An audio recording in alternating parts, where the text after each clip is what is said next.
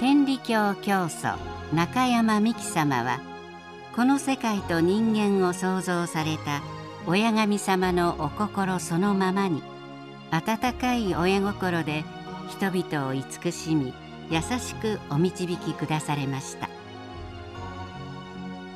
広本天理教教祖伝逸話編にはそんな親様のお姿を彷彿させるお話が収録されています。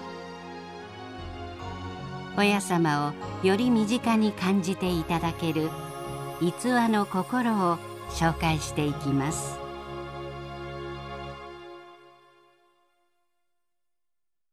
親様の情景。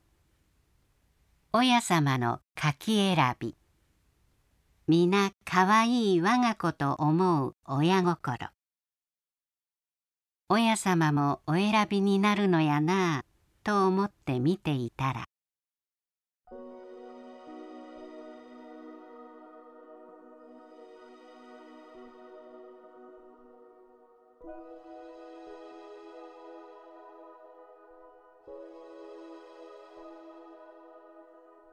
ある年の秋柿の出盛りの旬のこと。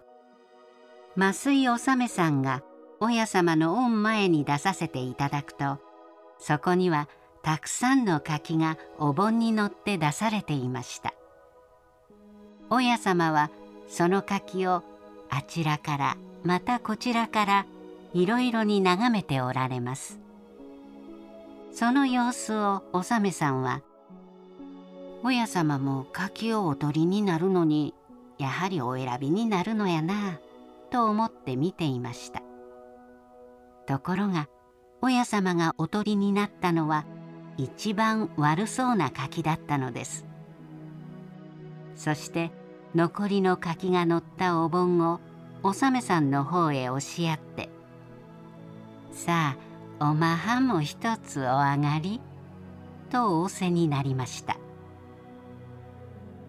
本になるほど親様もお選びになるが親様のお選びになるのは我々人間どもの選ぶのとは違って一番悪いのをおよりになる。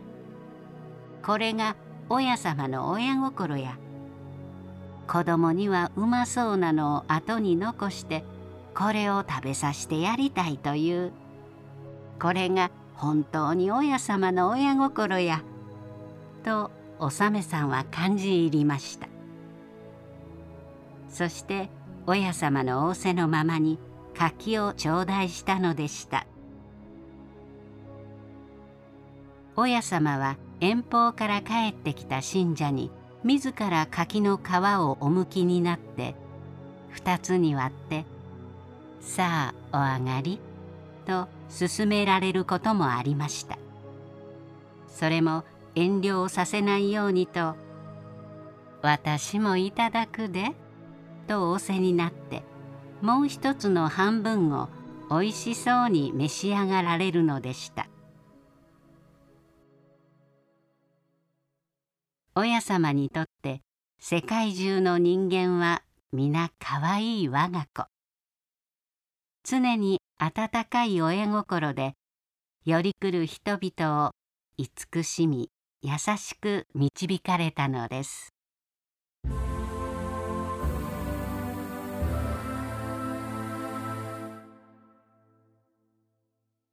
解説。160書き選び。